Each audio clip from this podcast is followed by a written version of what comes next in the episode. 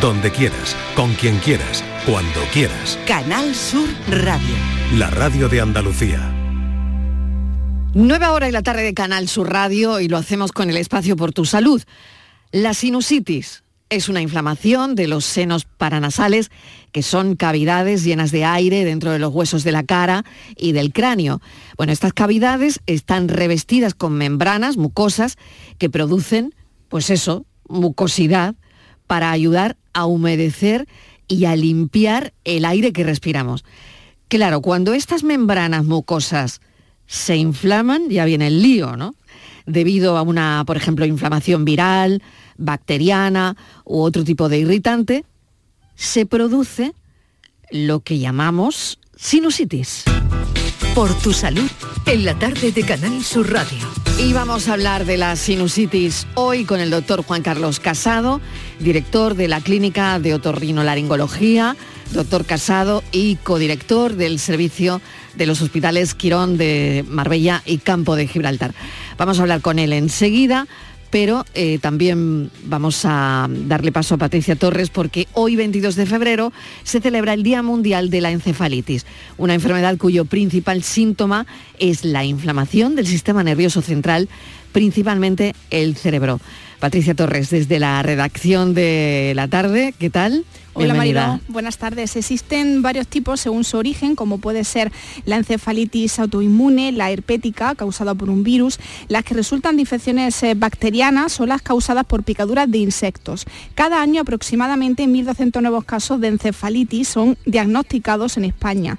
Esta enfermedad puede causar secuelas neurológicas significativas en más del 20% de los sobrevivientes según la Sociedad Española de Neurología. Conforme a los datos de esta sociedad científica, la encefalitis tiene un alto índice de mortalidad, ya que en nuestro país entre un 5 y un 20% de las personas que padecen encefalitis fallecen. La detección temprana de, de la encefalitis aumenta las posibilidades de una evolución favorable del paciente. Gracias a la implementación de métodos de diagnóstico microbiológico multiparamétricos, se logra identificar cada vez más casos con el agente causal, permitiendo así brindar el tratamiento adecuado de manera oportuna. No obstante, los especialistas en neurología enfatizan que la encefalitis sigue siendo una enfermedad subdiagnosticada y subregistrada. Actualmente se estima que en más del 40% de los casos no se consigue un diagnóstico causal preciso. Pero ¿cómo se puede prevenir? La mejor manera es realizando cambios sencillos en nuestro hábito de salud, tales como mantener las vacunas al día, las propias y las de las personas que tengamos a nuestro cargo, vacunar a las mascotas, ya que la rabia puede producir un tipo raro y muy severo de encefalitis, adoptar correctos hábitos de higiene, el lavado de manos y la higiene en general es muy importante, ya que como hemos visto antes, la mayor parte de estas infecciones son producidas por virus o bacterias. ¿Cuál es su tratamiento? En el caso de la encefalitis de origen infeccioso se prescribe un tratamiento antiviral. Sin embargo, en muchas enfermedades el virus responsable aún no se ha identificado. En otros casos, el objetivo es prevenir complicaciones neurológicas, principalmente asociadas con la inflamación e infección de las meninges y la médula espinal. Otra historia que quiero que traduzcas, Patricia, eh, una noticia que llegaba a nuestra redacción esta tarde y es una asociación de cepas probióticas que muestra una mejora de la inmunidad y una disminución de la velocidad de envejecimiento. ¿De qué va esa historia? Cuéntanos. Mira, los resultados obtenidos en este estudio, Marilo, son novedosos y espectaculares. Y así lo va a explicar la doctora Mónica de la Fuente, catedrática de Fisiología, creadora del grupo de investigación Envejecimiento, Neuroinmunología y Nutrición de la Universidad Complutense de Madrid Madrid y vocal de la Junta Directiva de la Sociedad Española de Microbiota, Probióticos y Prebióticos. La investigación que hemos llevado a cabo, aunque ha sido un estudio piloto, es extremadamente novedosa e importante, pues es la primera vez que se comprueba que una mezcla de cepas probióticas, concretamente son las comercializadas por Boirón como Osmobiotic inmunoadulto, pueden en un periodo de tan solo dos meses ralentizar la velocidad de envejecimiento, esto es, rejuvenecer la edad biológica de los hombres y de las mujeres que han participado en el estudio. Y lo hizo, además, disminuyendo esa edad biológica en 10 años. Este efecto lo hemos observado analizando eh, la mejora que esta mezcla de cepas probióticas tiene en una serie de funciones inmunológicas que nos permiten aplicar el modelo matemático que denominamos Immunity Cloud y que hemos validado para determinar de una manera muy fiable esa edad biológica en una persona. Por tanto, estamos ante una manera asequible para conseguir algo que todos deseamos, tener un envejecimiento exitoso que nos permita una mayor longevidad saludable.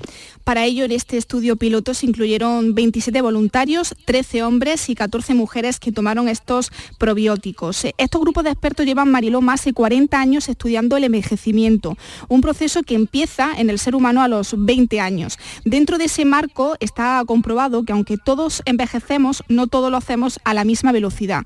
El final del envejecimiento es la muerte, por ello los que envejecen muy deprisa antes llegan a tener una patología y a fallecer. Esa velocidad de envejecimiento no la da la edad cronológica. Hay personas de 30 años que envejecen como si tuvieran 60 y al revés. Esa heterogeneidad al envejecer es lo que hizo crear ese concepto de edad biológica. La edad biológica te dice cómo envejece una persona y cuál es su esperanza de vida, Marilón. Muy interesante esta cuestión, los resultados sobre las investigaciones sobre el envejecimiento. Patricia Torres, muchísimas gracias. A ti un abrazo. Bueno, nos centramos en la sinusitis, el teléfono del programa, por si quieren hacer una consulta. El doctor es este. Estos son nuestros teléfonos.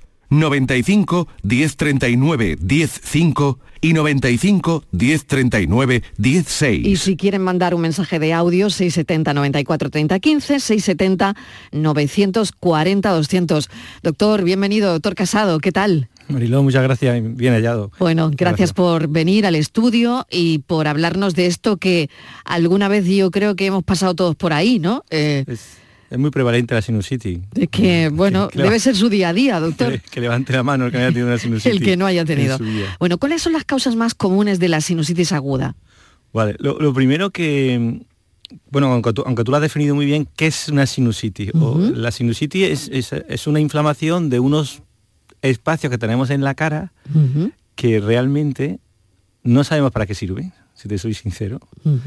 Parece ser que con el desarrollo mm, pues, antropológico, el, el, adelanto, digamos, del macizo facial del ser humano, del hombre, con respecto al, a algunos monos, pues el, el, adelanto y el descenso crea unas cavidades que no se sabe para qué sirven. O sea, el hecho de que se retrayera, ¿no? De alguna manera, eh, esa, bueno, antes sería como una especie de hocico, ¿no? Y para nosotros es una boca y una nariz más retraída, ¿no? Pues ahí se quedaron unas cavidades que tienen... Y se quedaron ahí. Están ahí. que no sabemos para qué sirven. sirven para, para producir sinusitis. o sea, todavía no, han descubierto por qué está eso ahí, ¿no? No, hay, eh, como tú has dicho, hay teorías que si es para facilitar la respiración, para la limpieza del aire que respiramos, pero realmente el aire no llega hasta los senos. Mm, para limpiar y para llegar a los pulmones. Y luego además, para, para, más, por eso muchas veces yo digo de broma a mis pacientes que, y a mis compañeros que la naturaleza no es sabia. O por que no es tan sabia, como parece. o como si, me escuchara, si me escuchara mi amigo los cirujanos generales, ¿para qué sirve el apéndice? Claro. Aparte que ¿Por qué está ahí? Aparte para inflamarse y, tener apendicitis. Exacto. Bueno, entonces esos, esas cavidades tienen una puerta de entrada, pues esa puerta ya ahora vamos a hablar de las causas, por determinado motivo se cierra. Y al cerrarse, el moco que se produce pues no sale y se infecta. ¿Y por qué se puede cerrar la puerta de los distintos senos? Pues la causa más frecuente son por infecciones, infecciones víricas o infecciones bacterianas, o por alergia, o por el tabique desviado. Por eso estamos hartos de ver en la consulta un paciente con sinusitis, lo primero que tenemos que mirarle cómo está el tabique, cómo están los cornetes, que son estructuras que hay dentro de la nariz. ¿Qué son? ¿Qué son los cornetes? Aquí una cosa nos lleva a la otra. ¿Qué son? Los cornetes sí que son las estructuras que sirven para limpiar... Eso sí sirve, doctor. Eso sí sirve, para limpiar, calentar y humidificar el aire. Es decir, ahí la naturaleza sí es sabia y dice, yo quiero que el aire llegue a, mi órgano noble, que son los pulmones, lo más limpio, lo más caliente posible. Para eso tengo que poner un filtro, es como el filtro de los aparatos de aire acondicionado de los coches. ¿Y dónde lo pongo? En la nariz, los cornetes. ¿Qué pasa? Que a veces se hipertrofian, como por ejemplo los pacientes alérgicos. Un alérgico, es, hay otro pequeño fallo de la naturaleza. la naturaleza dice, yo quiero que a mis pulmones, un alérgico al polvo, imagínate, al polvo doméstico, o al polen del olivo, ahora que ahora, ahora está quien me esté escuchando y sea alérgico al polen del ciprés... Está con una rinitis brutal. diciendo. Pues entonces se hipertrofian los cornetes para que el aire llegue a los pulmones limpios. Y entonces, ¿por dónde respira el paciente? O esa persona, pues por la boca, dice la naturaleza, pues te busca la vida y respira por donde pueda. Y respiran por la boca. Por eso la mayoría de los pacientes alérgicos, pues tienen la voz nasal, totalmente. respiran por la boca. Bueno, esas son las causas más frecuentes de sinusitis. Aparte de que hay inmunodeficiencias también que producen sinusitis. Y la mayoría de las veces es un proceso banal, bueno, banal, que tiene un tratamiento muy efectivo. Claro, y sobre todo, vale, no, no, no es muy preocupante, pero vaya si fastidia, ¿no? Porque luego está el dolor de cabeza que provoca la sinusitis, ¿no? Esa, bueno, la mucosidad que no nos deja tampoco estar a gustos, esa, esa sensación de inflamación siempre, ¿no? Eh, realmente no parece grave, pero, pero es muy incómodo. los síntomas típicos de la sinusitis son la obstrucción nasal, el dolor de cabeza, y si la sinusitis es frontal, el dolor claramente aquí por encima de los ojos, y característicamente es, es un dolor que se levanta el paciente relativamente bien y a lo largo del día empeora. ¿Por qué? Pues porque mientras está dormido, pues eh, digamos por el efecto de la gravedad, mm. el moco está ahí quietecito, para levantarte ya hace efecto tiende, a, caer. Y cuando se agacha la cabeza le duele más todavía. Eso es muy característico, es casi patognomónico de la sinusitis. ¿Cómo eh, se diagnostica, o sea, para, doctor Casado, para usted saber que una persona tiene sinusitis y decirle, lo que tienes es sinusitis? Pues ¿Cómo se diagnostica? Pues esa pregunta, Mariló, me alegro que me la hagas porque clásicamente, cuando yo lo estudié, la sinusitis se diagnosticaba radiológicamente hoy en día con una, placa de tora, una placa de tora, ¿no? una placa que se llama water, se llama, una radiografía de, de, la cara, o bien una lateral, pues se diagnostica, si no por un TAC. Pero nosotros, la verdad que si me están escuchando los médicos de cabecera dirán, claro, yo no tengo esos aparatos que tú tienes. claro. Los otorrinolaringólogos hoy en día con una endoscopia nasal, es decir, metiendo un, tubito que no le gusta a nadie por la nariz. Eh, porque es un poco incómodo, ¿no? Pero a raíz de lo del COVID todo el mundo siempre le dice, esto es como una PCR y ya, y ya la gente se queda más tranquila. Entonces tú ves ahí moco purulento emergiendo de esa puerta que te he dicho que se llaman meatos esos meatos medios, de ahí se ve el moco, entonces ya diagnostico una sinusitis sin necesidad de hacer una placa, sin necesidad de irradiar al paciente. O sea, que, ya no hace falta, simplemente con esta especie de sonda, como ha dicho que se llama. Una, endoscopia nasal. Una endoscopia nasal. O sea, que tiene una, un cablecito, que tiene una lucecita. Una cámara y tú lo ves y en una cámara y se ve claramente. Sí, o sea, tienes que tener el endoscopio. Claro, tienes que tener el endoscopio y el televisor, porque, Si no, porque si no, no se ve. Pero bueno, que eh, fíjese cómo ha cambiado, ¿no? Sí, oye. Mm. Eso pero eso son las sinusitis agudas. Eso sería, si quiere que profundicemos más en el tema de la sinusitis. Claro, claro. Hay dos tipos de sinusitis, las sinusitis agudas, que son estas que tienen todos estos síntomas que, hemos comentado, y que se pone un tratamiento antibiótico y se cura. Pero hay personas que tienen... ¿Y cuánto dura, perdón, doctor? Normalmente una semana. Una semanita. Una semana, ah. empiezan los tres, cuatro primeros días está mal y a partir del cuarto día empieza a mejorar cuatro días dura una sinusitis aguda. Aguda. Lo que es eh, momentánea, eh, vale, una semana. ¿Y la crónica? El problema es que la sinusitis crónica, que son estos pacientes que tienen sinusitis de repetición, que ante cualquier pequeño catarro ya empieza a dolerle la cabeza, obstrucción nasal, a la larga, la puerta famosa esta que te estoy diciendo que se llama meato medio, pues se queda cerrada.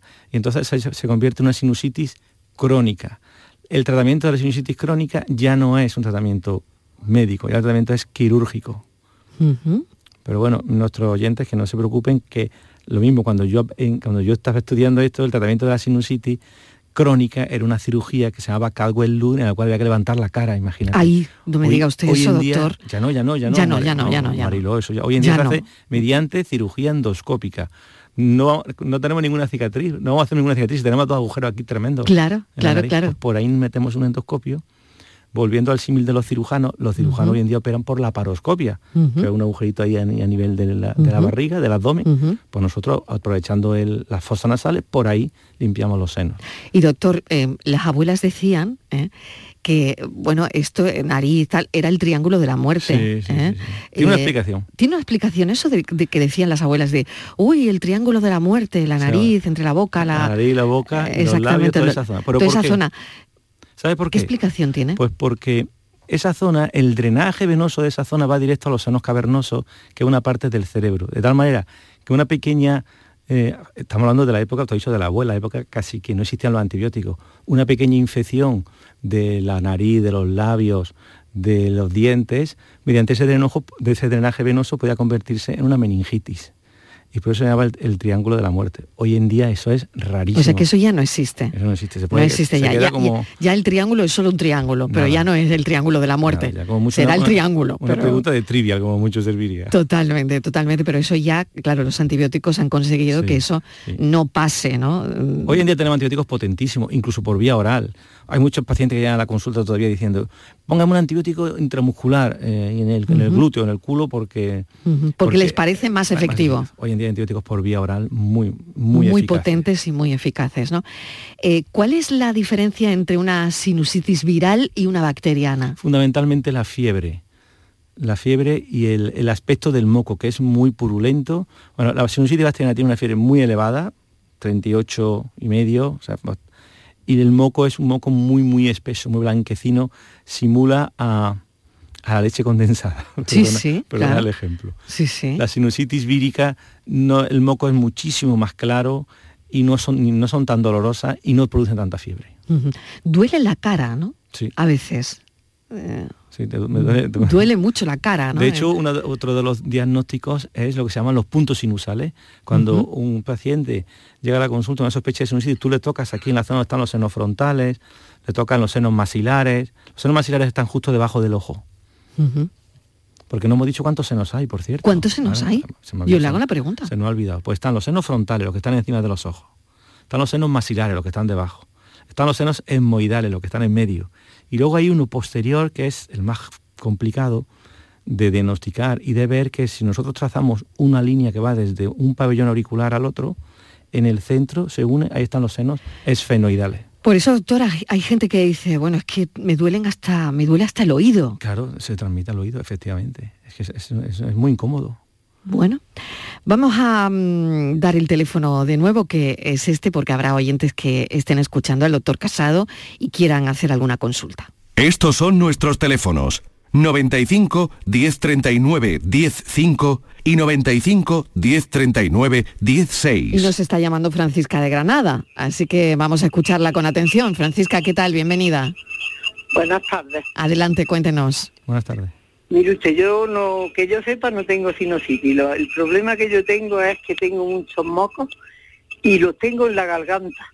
Que yo me lavo la nariz con agua de mar y eso, pero como en la nariz no es donde lo tengo trancado, lo tengo en la garganta y me da una angustia, estoy siempre como la, soy vieja, pero gargajeando y me da una fatiga y... bueno, bueno, Francisca, ya está, pues si le pasa, le pasa, ¿no? ¿Eh? Claro, pues... Ya mi hija me regaña. Digo, ¿qué voy a hacer? Que me da mucha... ¿Cómo le van a regañar? ¿Cómo le van a regañar? Bueno. Porque dicen que hago mucho. Que hace mucho ruido, ¿no? bueno, no se preocupe que a ver qué le dice el doctor sobre esas placas de moco, ¿no? Son placas de moco en la garganta, doctor. Eso como ¿Qué tiene que hacer? Lo primero que su hija no le regañe por eso, porque pobrecita, ¿no? Eso realmente es un es una, es una enfermedad de, reciente diagnóstico que, que, viene de Estados Unidos, que se llama síndrome de goteo posterior, posterior nasal, posterior nasal trip. Y se debe realmente es una rinitis, pero tiene, produce tanto moco que el moco, la mayoría de las veces el moco no sale por la nariz, el moco no lo tragamos, o sea, va abajo. Y esa sensación que tiene Francisca es ese moco irrita porque la zona de la faringe no está preparada para el moco nasal. Entonces, ¿qué es lo que habría que hacer? ¿Cómo se tratan estos casos? Pues poniendo tratamientos fundamentalmente antihistamínicos a nivel local, a nivel de la nariz, para evitar la producción de moco, porque el moco se produce en la nariz. Claro, pero lo que ella siente es que, bueno, le, va por atrás ¿no? y crea las placas de, en la garganta, como ella lo nota, ¿no? Ella intenta expulsar, y no, por mucho que haga el gesto este, de que no lo voy a hacer, en la que sí, no, lo va a expulsar nunca. Claro, porque, sigue produciéndose detrás, sigue, sigue, sensación de cuerpo extraño y no lo va a quitar nunca. Lo que tiene que hacer es evitar la producción del moco. Y eso se hace con un tratamiento, claro. A nivel local y, a nivel nasal. Bueno, pues ya lo sabe Francisco. Tiene que ir a su médico. Eh, Francisca, tiene que ir a su médico y, bueno, y que eso, eso se quita, doctor, ¿no? Eso es además muy, muy frecuente. Muy frecuente y fácil de, tiene fácil, solución. Y puede tener un trasfondo alérgico. Claro. Jesús de Málaga nos está llamando. Hola Jesús, buenas tardes. Hola, buenas tardes. Adelante, cuéntele al Eh, doctor. Buenas tardes, doctor. Eh, quería hacer una consulta, Milce. Eh, me hicieron una intervención hace un tiempo de, de un cornete, me hicieron una cauterización y bueno, a raíz de un pequeño desvío en el tabique nasal, eh, optaron por intervenirme y hacerme ya la cauterización otra vez de ambos cornetes. Eh, me diagnosticaron eh, eh, renitis crónica hipertrófica. ¿Me podrías dar consejos sobre ello?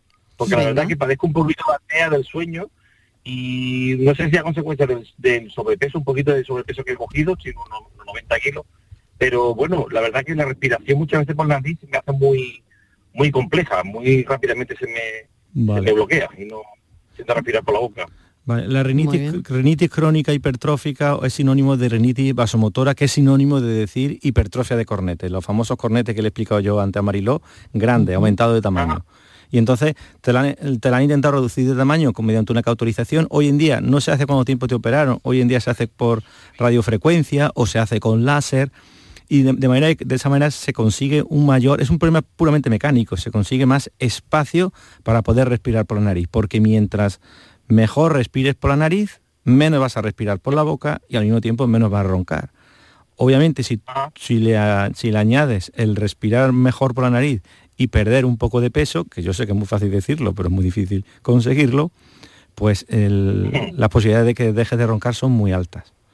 Pero el, el- el tema de la nariz, pero muchas veces se reproduce incluso con, con la cauterización o incluso con la radiofrecuencia. Actualmente con el láser se reproduce menos. Y aprovecho para decir una cosa, en, aquí para que oigan nuestros oyentes, lo que nunca hay que hacer, lo que nunca hay que hacer es quitar los cornetes. Porque si, a- a- teóricamente podemos pensar, bueno, pues si me quitan los cornetes, tengo más espacio para respirar y respiraré mejor por la nariz. Pues no, se produce lo que se llama el síndrome de la nariz vacía. Cuando entra el aire hace un efecto, un efecto paradójico, con en- en- entra en bucle el aire que entra a la nariz y no pasa de la nariz. Entonces son, estas narices huecas que no respiran nada. Por lo tanto, más vale, Vale. reintervenirse de, de- de caustia o de cauterización de cornetes todas las veces que haga falta, pero nunca quitártelos. Bueno, importante Jesús todo esto.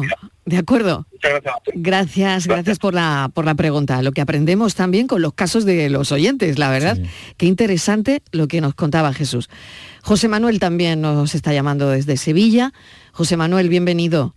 Hola, buenas tardes, Mariló. Adelante, cuéntele al doctor. Enhorabuena por el programa. Muchas gracias, adelante. Eh, mire, ayer tarde, sin ir más lejos, mm, tuve una sinusitis espantosa, vamos. mm, mis síntomas no son los que ha dicho el doctor, mis síntomas mm, sobre esta hora, Mariló, pues Sí, sí. me empecé a notar como mucha huilla en la nariz, vamos. me- Sí. se me ha producido, ya llevo muchos años así. Y entonces como si fuera un grifo abierto, vengan gotas, vengan gotas, Sí, sí. el pañuelo todo el día, sí. yo no sé cuántos cuántos pañuelos usé, el dolor de cabeza, evidentemente un dolor de cabeza muy grande y vamos, ni, ni en la cama podía estar de eso, del dolor de cabeza que tuve. Eh, desde hace muchos años a mí me lo diagnosticaron sinusitis en el hospital y, y me, me recetaron el rinovastel, no sé si se puede decir en la radio. No pasa nada, no pasa nada. Y entonces Sí. con esa pastilla, pues verá, mm, mejor. Esta mañana me he levantado a trabajar, digo, voy, no voy, no voy. Y a lo largo del día ya me encuentro bien, pero llamaba por eso, porque el doctor ha dicho que la sinusitis suele durar una semana y a mí me dan cuadros de eso, de ayer tarde y ya hoy encontrarme mucho mejor que puedo hacer mi vida normal y demás, cuando ayer tarde era Mm. imposible que hiciera mi vida normal. Ya, bueno, antes de contestar a José Manuel, tengo que despedir a los oyentes eh, de Sevilla porque, bueno, eh, hay un partido de fútbol, el Betis contra el Dinamo de Zagreb, y bueno, eh, vamos, esto afecta a la emisión y despedimos a los oyentes que nos están escuchando desde Sevilla. Eh, avisar que les dejamos con el partido, ¿no? A las seis y media de la tarde. Contestamos a José Manuel. Eh, Sí, sí, sí. Oye, qué partidazo, ¿eh? Qué partidazo, ¿eh? La verdad. A José Manuel, yo dudo mucho que eso que tenga José Manuel, ese proceso, mm, tan podido llamar sinusitis, pero tiene toda la pinta de ser una rinitis. Por eso te responde muy bien al rinovastel, que es un antihistamínico y un vasoconstrictor nasal. Fíjate que no precisas antibiótico. Entonces, si no precisas antibiótico, difícilmente va a ser una sinusitis. Mm, Me decanto más por una rinitis con un componente alérgico o colinérgico, da igual, pero en 24 horas respondes a el- la toma de un antihistamínico que es el rinosol. Si fuese sinusitis no respondería. No tan rápidamente. No Claro. Esa es la aplicación, José Manuel. De acuerdo. Eh, venga, vale, muchas gracias, ¿vale? Gracias, un saludo. Venga, hasta Hasta ahora, seis y media.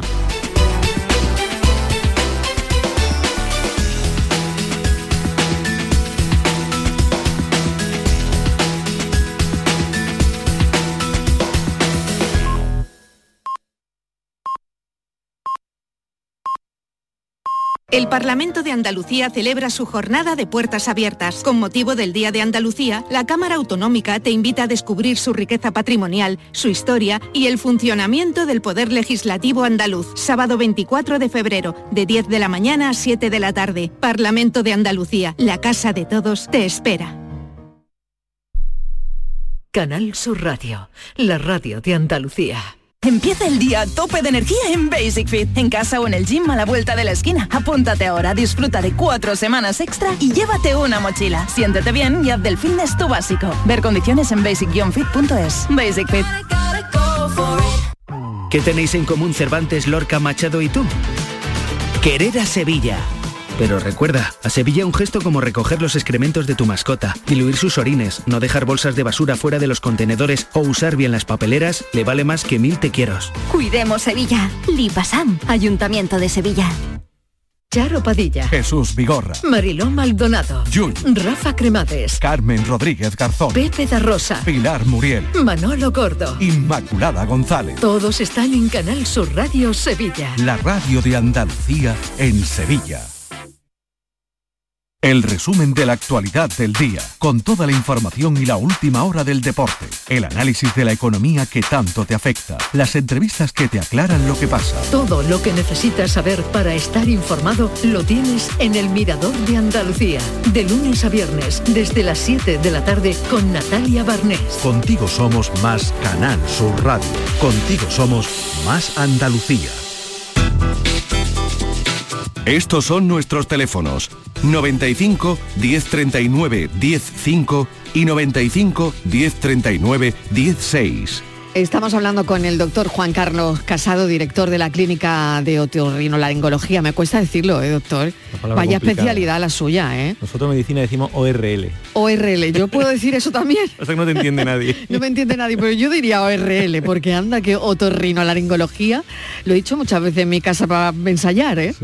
Bueno, eh, él tiene una clínica, eh, se llama así, el doctor Casado, y también es codirector del servicio de los hospitales Quirón Salud Marbella y Campo de Gibraltar, o sea que lo tenemos ahí localizado. Y doctor Casado, vamos a seguir con la sinusitis, que es de lo que estamos hablando hoy, y José Manuel nos está llamando desde Sevilla. José Manuel, bienvenido. Hola, José Manuel. Ah, no. Pues es Luis de Málaga. José Manuel era el de antes. Luis de Málaga. Luis, que era usted. Sí, hola, buena- ¿Qué tal? hola, buenas tardes, Que me Mariló. he confundido yo. Adelante, Luis.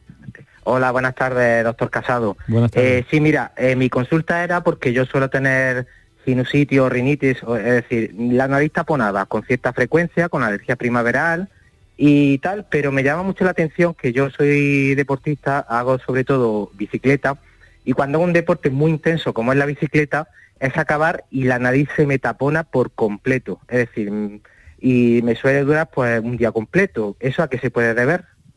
Eso es súper frecuente que tras un esfuerzo físico se hipertrofian los famosos cornetes. ¿Te das cuenta, Mariló y Luis, que se mezclan aquí conceptos? Estamos Sí, hablando, sí. la sinusitis, realmente sinusitis es muy, muy específica, es mucho más frecuente lo que está diciendo Luis, la rinitis, que en definitiva es la obstrucción nasal. Eh, Lo hay un- confundimos pero normalmente. claro, lo confundimos, es normal. Mm. De hecho, hoy en día nosotros ya ni hablamos de sinusitis, hablamos de rinosinusitis para, para englobar Para englobarlo todo. todo. Mm. Eh, la obstrucción nasal la mayoría de las veces se debe o bien al tabique desviado, como hemos dicho antes, o bien, o casi siempre, al tema de los cornetes. Con, un ejer- con el ejercicio, de la misma forma que hay personas que se hipertrofian los cornetes al, al ponerse en contacto con un alergeno, como puede ser el ácaro o el polen, hay muchas personas que con el ejercicio físico se hipertrofian también. Es como, como al hacer ejercicio tu cuerpo precisa más aire, pues tu cuerpo te defiende. Vamos a defendernos para que ese aire llegue lo más limpio posible. Es muy típico de, de deportistas. Por eso hay muchos deportistas que se operan de los cornetes, se reducen el tamaño de los cornetes para mejorar su, rendimiento deportivo. Y eso se puede hacer, no se puede quitar, que yo me, he quedado con eso. Deben de quitar Quitarlos jamás, quitarlos jamás. pero reducirlos sí. Reducirlo. Por eso quitar los cornetes se llama turbinectomía, está proscrito, pero un día que se hace es turbinoplastia, reducirlo de tamaño. O sea que no se quitan nunca. Luis, no sé si le ha quedado pues, claro. Eh, sí, bueno, la siguiente pregunta era si eso tenía algún tipo de tratamiento que no fuera una intervención quirúrgica. Sí, hombre, en principio yo empezaría con un spray nasal natural, tipo agua de mar, eh, hay algunos, ahora, están de, con ácido hialurónico, con aloe vera, empezar por eso, digamos, hasta como un, tratamiento en, escalera. Primer paso sería ese. Segundo paso, si no mejora, ya habría que añadir corticoide nasal, es decir, después de cada ejercicio, pues te puede dar un, un chute. de, spray, ¿no? Pues una pulverización de un spray, tipo mometasona, fluticasona. Sí, en el caso... doctor, disculpa, el caso es que eso yo sí lo he empleado, pero claro, eso me causa mucho efecto rebote. Es decir, que a lo mejor me echo un spray y me dura 12 horas, pues eh, conforme lo voy usando, cada vez lo necesito con menos bueno, tiempo. pero esos son los spray tipo eh, vasoconstrictores, los tipo nebulicina, eh, Disneumon, voy a decir marcas comerciales, me da igual, Disneumon pernasal, Utabon, todo eso tiene efecto rebote. Eso es lo que no se deben de usar, pero los que estoy diciendo yo... O sea, que, lo está haciendo al revés. Que son con corticoides, eso no tiene efecto rebote. Vale, Luis ha entendido eso, ¿no? Sí, perfecto. Muchísimas gracias. Claro.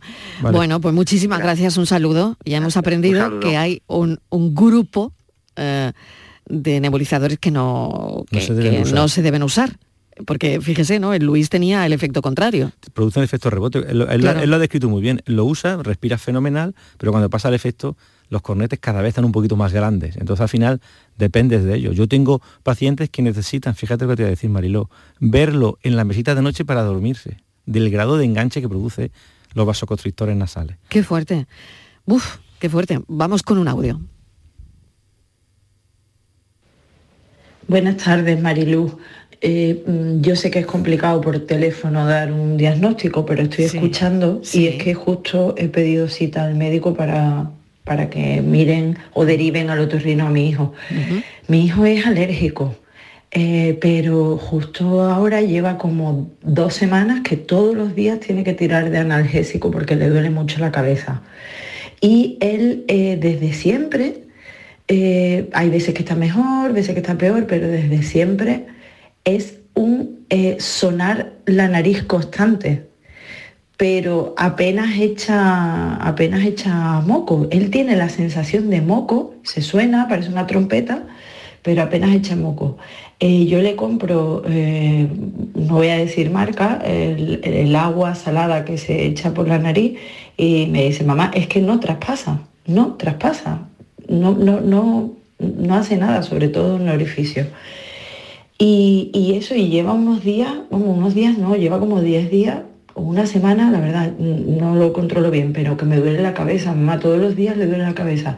Ya estoy pidiendo cita para el médico y es por saber si pudiera estar relacionado con sinusitis. Es complicado en la radio, lo sé, pero no sé, me, está encendiendo una luz.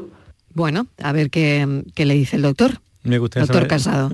Que no lo puedo saber la edad del niño, ¿no? lo sé. Claro, claro, no, no lo sabemos. Igual si, bueno, pues si puede dárnosla y está escuchando. Aquí hay, que, hay que ir pensando en posibles causas de la que son súper frecuentes los síntomas que tiene, que tiene su hijo. Depende de la edad, hay que ver primero si tienen vegetaciones. A partir de los 7, 8, 9, 9 años las vegetaciones desaparecen por sí solo, involuciona. Habrá que ver si tiene alergia o si hay familiares que tienen alergia. Cuando uno de los dos progenitores tiene alergia, las posibilidades de que los hijos tengan alérgicas, alergia supera el 50%. Pero cuando los dos progenitores tienen alergia, los dos, el padre y la madre, las posibilidades de que el niño sea alérgico son altísimas, casi del 90%. Por esos síntomas que cuenta esta señora, el niño pues probablemente tenga un trasfondo alérgico. Hay niños que son productores de moco de toda, la vida de Dios, Mariló, a los niños, ¿cómo se le llama? Mocosos. Mocosos, porque, son, porque producen mucho moco. En este caso, los niños pequeños lo que producen el moco son las vegetaciones. Gracias a los nuevos sistemas de tratamiento tipo radiofrecuencia, hoy en día niños a partir de los 10, 11 años lo estamos reduciendo el tamaño de los cornetes y mejora mucho con, esto, con, este, con este procedimiento. Pero entonces, em, resumiendo, para que siendo didáctico, ver si tiene vegetaciones y ver cómo tiene sus cornetes. Eso sería ver- importante, ¿no? En el examen médico ha Sí. pedido cita. y ver si tiene un trasfondo alérgico. Con esas tres cosas llegamos a un diagnóstico. Bueno, importante. Em, la edad, ¿en qué influye, doctor? La edad porque influye porque hay... A ver, vamos a hablar del tema de las vegetaciones, de las Ujú. adenoides. Adenoides y vegetaciones es lo mismo. Entonces, el- nosotros no- nacemos con un tejido que nos pone la naturaleza, ¿ves? Como la naturaleza a veces se equivoca, en la parte final de la nariz. es que ya a medida que van pasando los años, me estoy dando cuenta que la naturaleza se equivoca muchas veces. No- nos pone un tejido en la parte final de la nariz, que son las adenoides. Entonces, las adenoides sirven para protegernos de la misma, de la misma forma que los cornetes nos protegen para que, vuelvo a insistir, para que el aire entre lo más limpio y caliente posible. Pues ese, ese tejido, esa adenoide, a partir de los 9 o 10 años desaparece, Tenem- involuciona. Tenemos ya la edad de... 18 años. 18. Pues 18 años es raro que tenga es raro que tenga vegetaciones, pero puede tenerla. Por lo tanto, hay que hacer una endoscopia nasal, el famoso aparatito que te he dicho antes. Vale, pues con 18 años ya va- sí se tiene que hacer una endoscopia Hombre, nasal y lo va a tolerar muy bien. para ver eh, para ver qué hay, ¿no? Para ver qué hay, a ver qué Eh, problema hay. ¿qué problema haber un hay? problema mecánico o un problema alérgico de hiperproducción de moco. Pues lo van a ver y el diagnóstico, pues nada, con, con la endoscopia Sí. eh, ¿Te ha sale enseguida, ¿no? ¿Te ha gustado la endoscopia? Sí, sí, me ha gustado, me ha gustado porque vaya facilidad, ¿no? Que, Sí, que no, no, facilita mucho la, la- la vida, claro, a los pacientes y al médico en el diagnóstico, ¿no? Nuestro, nuestra especialidad, la de otorrinolaringología, es muy visual. Por eso, cuando, ahora que está de moda la telemedicina, mm, yo le decía el Mm. otro día a mi gerente del hospital, nosotros no podemos hacer telemedicina. Mm. ¿Cómo voy a explorar yo una nariz desde mi casa? Por teléfono. Es imposible. O viendo una foto. Tendría que meterse el paciente algo en la nariz y yo verla por dentro. Totalmente. Exploramos, cierto. cavi- exploramos cavidades. Claro. Bueno, ¿cuáles son las complicaciones potenciales, doctor Casado, de la sinusitis? ¿Hay, hay alguna complicación? Claro. Porque, vale, es una cosa molesta y no parece muy grave, pero hay complicaciones Claro. potentes de, de una sinusitis, pues que se cura mal, eh, que no le hacemos el caso que le tendríamos que hacer, en fin, todo esto. Lo primero, las complicaciones de la sinusitis desde los potentes antiguos que tenemos, para que no haya, no, no alarmar a, la- a- a nuestros oyentes, son muy raras, porque hoy en día se controla muy bien la sinusitis. Pero si efectivamente no nos ponemos tratamiento o hay sinusitis de repetición muchas veces y no acudimos al médico, "Ah, esto no va a ser nada, me tomo un paracetamol y fuera. O confundo la sinusitis con una alergia y me tomo un antihistamínico, se puede complicar. ¿Cuáles son las complicaciones? La más frecuente, que siendo rarísima, es una, lo que se llama una celulitis orbitaria, es decir, esa, esa infección llega incluso alrededor del ojo. Es una celulitis periorbitaria. Entonces aparece una- un, un edema Se or- hincha el ojo. que es muy Sí. aparatoso, eso requiere ingreso hospitalario y tratamiento antibiótico intravenoso, sin duda. Y luego la complicación más severa, más severa, pero que es rarísima, es que puede ser que esa sinusitis, por proximidad, por mucha- muchas fisuras que existen a nivel de la base de cráneo, se introduzca, se introduzca en el cerebro y puede hacer una meningitis e incluso una encefalitis, como hemos visto antes. Que Sí, era- antes em, estábamos hablando, ¿no? Que hoy es el día pero, es, pero es rarísimo. Mm, pero es rarísimo. Bueno, importante todo eso. Esas son las complicaciones. Las personas que se operan, ¿tienen complicaciones? Todas, me va a decir que todas las operaciones pueden tenerla. todas, ya sabemos. Pero, pero doctor, eh, ¿hay muchas complicaciones en la gente que se opera de sinusitis o no? No es frecuente, no es frecuente. Y desde la llegada de la cirugía endoscópica nasosinusal, que es, se hace todo por la nariz, mm, te metes en las cavidades, se metes perfectamente, lo limpias, no es frecuente. Pero obviamente existen complicaciones. es una cirugía que tiene su...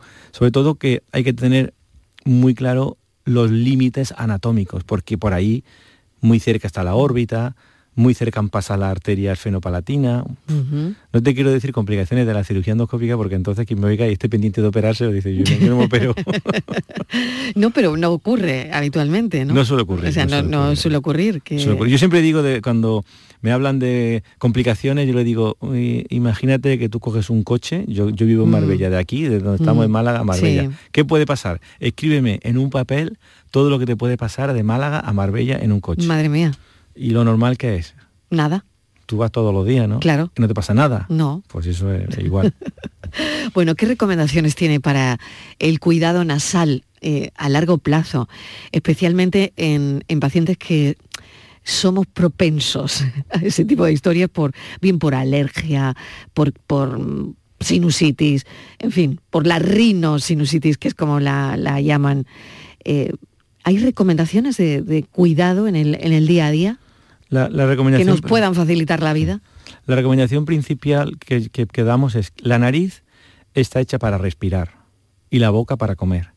Si tú no respiras por la nariz, algo está pasando ahí. Entonces tienes que acudir a un especialista que te vea qué está pasando. Porque el no respirar por la nariz hace que puedas tener ese tipo de problemas, como por ejemplo la rinitis y la sinusitis. Un simple lavado nasal con agua de mar te eh, evita un montón de problemas. Los americanos, que en esto no llevan ventaja en, el tema de medicina, todos los niños desde que nacen hasta los 5 o 6 años están con lavados diarios de agua de mar. Y fíjate lo que me ha hablado antes de los niños, de los mocosos, que yo soy de Córdoba, aprovecho, de un pueblo de Córdoba muy precioso. Voy a hacer publicidad, hombre. Hombre, claro que sí. mi, pueblo que es Montoro, un pueblo de Córdoba precioso. Pues nosotros, yo en Córdoba, yo le decía a, los, a, los, a los padres, este niño a la playa de Córdoba, que la playa de Córdoba pues Girola. Por Girola. ¿Por qué? lo tenemos aquí a la vuelta de la esquina, doctor. Y concretamente los boliches. ¿Y por qué? Pues porque con el agua del mar desaparece la mucosidad. Por lo tanto, si no, va, si no puedo ir yo al mar, me traigo el mar a mi casa. El simple lavado de la nariz con agua de mar puede hacer un efecto preventivo tremendo. Y si tienes un síntoma alérgico, como puede ser la rinorrea, eso, eso que dice el paciente anterior que me, que me ha encantado, dice mucho, es como si tuviera un grifo. Eso se llama rinorrea acuosa. Pues eso es muy típico de la alergia. Eso hay que tratarlo, hay que tomar un antihistamínico porque si no se puede infectar y complicarse. Y se puede complicar, o sea que no, no hay que dejarlo, ya se me quitará mañana, ¿no? porque eh, normalmente, bueno, empeoramos, ¿no? Empeoramos normalmente. Sí. Y, luego han identificado factores genéticos en esto, es decir, si mi madre es alérgica, tengo muchas papeletas, eh, eh, bueno, no sé, de, de tener rinosinusitis. Bueno, ese es el futuro de, o el presente ya de la medicina, que se puede predecir qué enfermedades podemos tener. En el tema de la sinusitis, para complicar más la cosa, se ha visto que hay un tipo de sinusitis muy concreta, que es la rinosinusitis con pólipos. Pues esa rinositis con pólipos tiene un gran componente genético. Y de hecho, hoy en día hay tratamientos biológicos con anticuerpos monoclonales para solucionar el tema de los pólipos. Porque por muchos que operemos los pólipos, todos los que operamos pólipos, sabemos que los pólipos es un tipo de sinusitis. ¿eh? Cuando decimos pólipos nasales es una rinosinusitis crónica. Pues todos los pacientes con pólipos, cuando lo operemos, todo, bueno, todo. En medicina no existe ni la palabra todo, ni la palabra siempre, ni la palabra nunca. Pero en el 90% se reproduce. Y con los tratamientos biológicos se parece ser que disminuye, el, bueno, que desaparecen los pólipos en un futuro. Y esto sí tiene carga genética. Y eso tiene una carga genética. Lo están viendo, ¿no? Importante, efectivamente. Qué curioso. ¿Y lo de los pólipos? ¿Cómo dice que al final es sinusitis? ¿Qué relación hay entre los pólipos y la rinosinusitis? Es que la sinusitis es un... ¿Porque deriva en eso? ¿Deriva en pólipo? Claro, la sinusitis es, un, diagnóstico como un cajón que incluye muchas enfermedades. Está por un lado la rinosinusitis, que serán las rinitis, las sinusitis agudas, que son las famosas estas bacterianas que hemos dicho al principio, y luego están las rinosinusitis crónicas, que son las que ya tienen una evolución de más de seis meses. Y esas a su vez se dividen en aquellas que no tienen pólipos y las que tienen pólipos. Fíjate el, abanico. El abanico de enfermedades que ¿Y por qué se produce el pólipo, doctor? El pólipo no se sabe la causa del pólipo. O sea, aparece y ya está. No, y aparezco a tu lado, ¿no? Probablemente, tenga, una carga genética, probablemente influye, casi todos los pacientes que tienen pólipos son alérgicos o asmáticos, casi todos los pacientes que tienen pólipos tienen una desviación de tabique de tal manera que los pólipos crecen en unas fosas nasales estrechas y con muchos recovecos, pues, y hay algunos que producen pólipos y otros que no producen pólipos. Y luego quiero hablar también de la recuperación. Esto parece un examen del MIR, doctor, ¿eh? Está usted puesto, ¿eh? Fue hace poco. que fue hace poco, es verdad. ¿Existen diferencias en los patrones de recuperación entre los diferentes tipos de sinusitis? Es decir, hay una sinusitis que se cura antes, otra que mm, usted dice, uy, esto va a estar complicado, ¿no? Eh, no lo sé, sí, hay... la, sinusitis que Hay distintos grados. Las sinusitis que responden mejor al tratamiento son las sinusitis víricas esas suelen responder a tratamientos sintomáticos como antiinflamatorios, eh, antialérgicos y las, sinusitis bacterianas también responden bien con, con, su antibiótico, pero tardan más tiempo, como lo ven una semana. Y hay una sinusitis que no hemos hablado, que también existe, que es la sinusitis fúngica. Fúngica. Es decir, los hongos. Esas, esas a veces responden muy mal y esas muchas acaban en quirófano, porque no hay manera de limpiar ese hongo que aparece en el seno. ¿Por qué aparece? Suele ser en pacientes... ¿De, dónde viene el hongo? Los hongos aparecen... O sea, un hongo en la nariz, me está diciendo usted. Los hongos aparecen en sitio... Los hongos aparecen en sitio... No sabía que existía, o sea, está, usted ya descubriendo aquí... Los hongos en el cuerpo aparecen siempre en sitios húmedos... ¿Y los pies? Y, oscuros, en los pies. Pero no en la nariz. Pues, pues probablemente influye también, se da sobre todo en pacientes inmunodeprimidos, que tienen un déficit de la un déficit inmunitario. O sea que no, no es tan común la sinusitis por hongos. No es tan común. Y esas suelen acabar en quirófano, esas suelen tener mala respuesta al tratamiento médico. Pues doctor, mm, yo creo que no sé si hay algo que no le he preguntado que pueda resultar interesante para los oyentes sobre sinusitis, pero esto ha sido un examen, desde luego. ¿eh? Yo, yo haría un resumen de, todo lo que hemos hablado, Mariló, que por cierto, eh, lo tengo que decir públicamente, yo he venido otras veces contigo, es que contigo es facilísimo. Ay, bueno, muchas gracias. Es facilísimo una... Pues muy complicado todo lo que le he preguntado, ¿eh? Pero lo, conduces también. la sinusitis es un problema muy frecuente, o sea, muy prevalente, y en el 99% de los casos es banal, se resuelve. Pero que nadie se confíe. Qué bueno. Eso, eso, eso diría yo, ese, ese resumen, si me lo permite. Claro que haga yo, que el que resume tienes que hacer tú, no no, no, no, no, no, yo no, yo no, yo. Usted es la voz autorizada aquí, yo pregunto y. La prevalente, banal, pero que a veces tiene mala idea. Sí, sí, pues nada, que no hay que confiarse. No hay que confiarse. Doctor Casado, muchísimas gracias por venir eh, y estar aquí con nosotros. Recuerdo que el doctor Casado es director de la clínica otorrinolaringología, doctor Casado y codirector del servicio, y ya no lo voy a decir, de los hospitales de Quirón, Campo de Gibraltar y Marbella. Muchísimas gracias. Hoy vas a soñar con la palabra, ¿eh? La palabrita que tiene tela, ¿eh? Lo voy a decir otra vez, otorrinolaringología. Mira que la he ensayado veces. ¿eh? Gracias, doctor. Muy amable. Un placer. Un placer, como siempre. Andalucía necesita menos. Menos retrasos, menos cargas administrativas, menos trámites, menos duplicidades. Andalucía necesita menos para crecer más.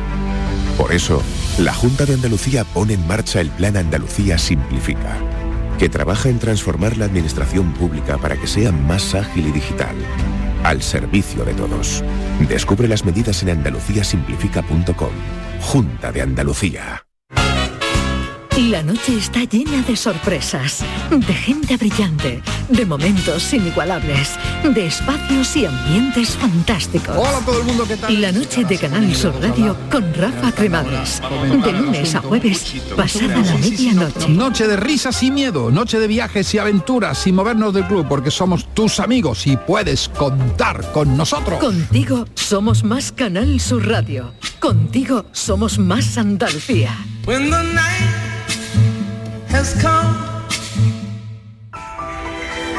La tarde de Canal Sur Radio con Mariló Maldonado.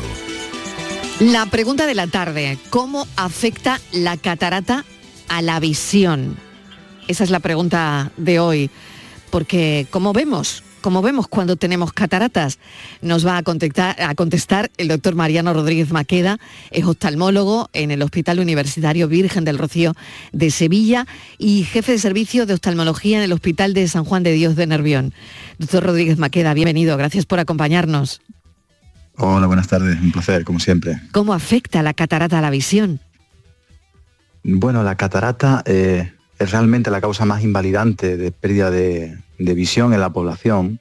Y básicamente tenemos que entender que tenemos una lente transparente cuando nacemos dentro del ojo que se llama cristalino. Y esta lente a lo largo de nuestra vida va a ir opacificándose de tal manera que eso va a producir una serie de síntomas visuales que eh, son variados y diferentes según eh, la zona del cristalino que se opacifica.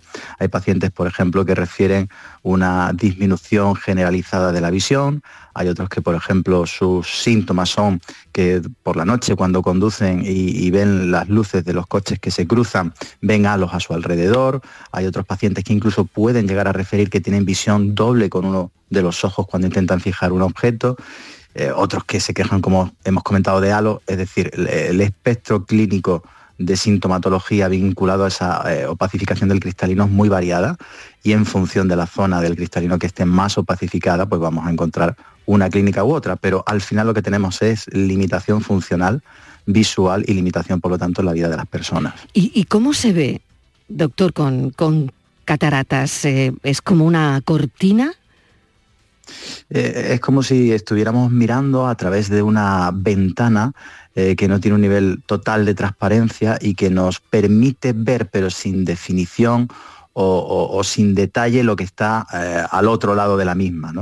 realmente al final lo que la mayoría de los pacientes definen es no puedo definir la cara de mi vecino a cinco metros si lo veo en la calle y saludarlo, o, algunos que dicen, mire, salgo a la calle, doctor, y, mi agudeza visual baja muchísimo, pues porque eh, en algunas cataratas, las nucleares fundamentalmente y subcasulares posteriores, cuando la pupila se cierra porque hay mucha luz, pues se pierde de repente mucha visión. Es decir, que la sintomatología también depende mucho del escenario y de la situación en el que esté el, el paciente en función de, como hemos comentado, cuál sea la opacidad, la zona opacidad del cristalino que tenga. ¿Y es por eso por lo que molesta la luz, doctor?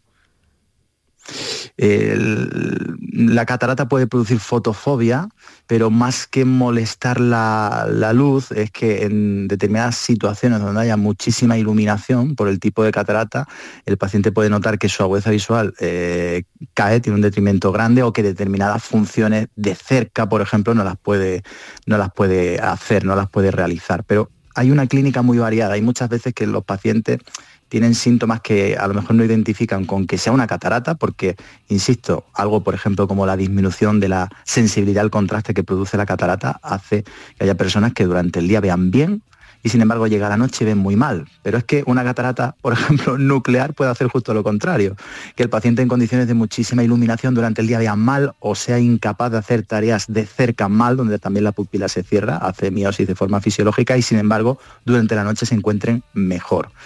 En cualquier caso, cuando un paciente refiere esta sintomatología de alteración visual, es importante que consulte con un oftalmólogo y le haga un diagnóstico correcto de si la causa efectivamente es una opacidad del cristalino o si pudiera tener otro problema en la retina, que realmente es la estructura profunda del ojo con la que realmente vemos, con, la que realmente mandamos la información al, al cerebro, nuestra corteza occipital y ahí construimos el mundo que vemos. Una respuesta muy didáctica, doctor, que le agradecemos. Eh, doctor Rodríguez Maqueda, oftalmólogo en el Hospital Universitario Virgen del Rocío de Sevilla, jefe de servicio de oftalmología en el Hospital de San Juan de Dios de Nervión. Tenemos a los mejores. Muchísimas gracias, doctor. Muchas gracias. Un saludo. Muchísimas gracias. Buenas tardes. Hasta luego.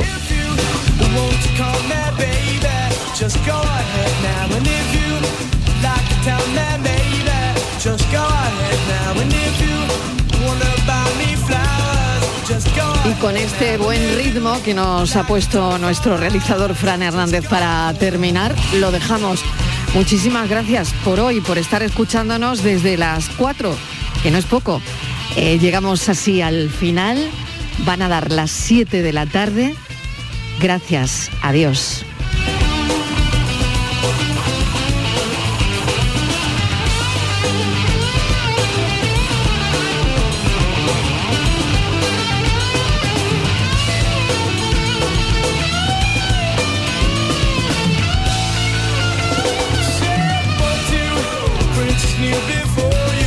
That's what I said now. Princes, princes who adore you. Just go ahead now. One has diamonds in his pockets.